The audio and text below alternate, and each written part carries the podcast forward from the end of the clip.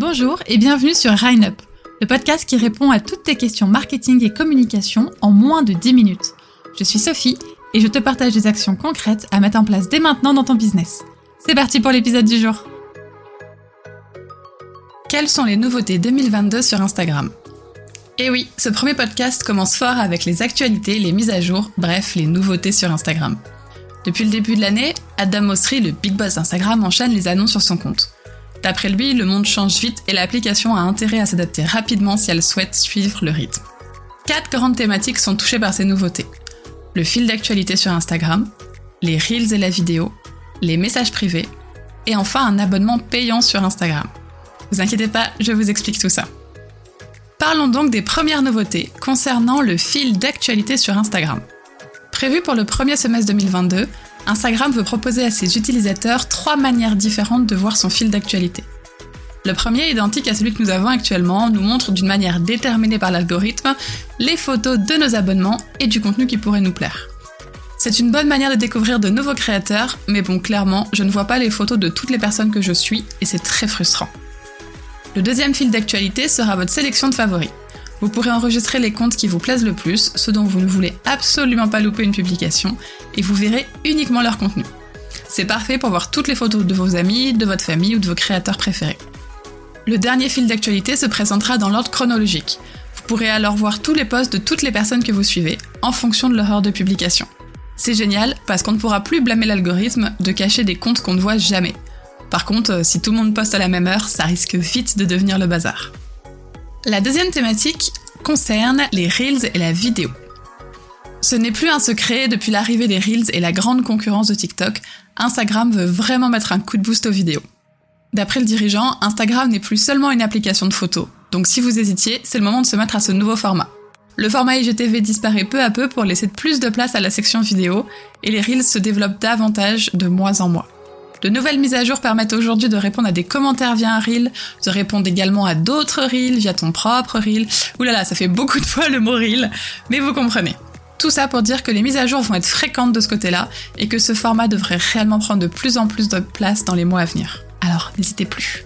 La troisième thématique concernée par les mises à jour est la messagerie. Le big boss d'Instagram a également annoncé de belles nouveautés concernant les messages privés sur Instagram.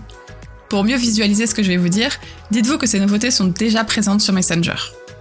Les quelques options qui devraient arriver dans les prochains mois sont la réponse directe à un message particulier en le citant, ça permettra de moins se perdre dans nos conversations et c'est parfait pour les conversations à plusieurs.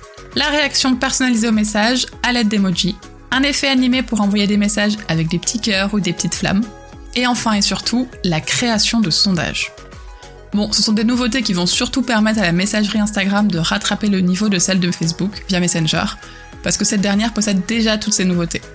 Mais alors, est-ce que c'est vraiment utile de développer toutes les messageries? Euh, Je vous assure que oui, ça va être utile. Personnellement, je ne parle pas à mes clients via Messenger, donc c'est parfait que ça arrive sur Instagram.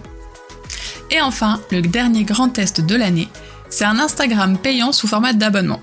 Alors pas de panique, vous n'allez pas être obligé de sortir votre carte bleue si vous souhaitez continuer d'utiliser Instagram. Pour le moment, cette fonctionnalité est en test qu'aux États-Unis sur un tout petit groupe de créateurs. Le but, c'est de permettre aux créateurs de monétiser leur contenu et de devenir plus proches de leurs followers les plus engagés en offrant du contenu exclusif via trois moyens.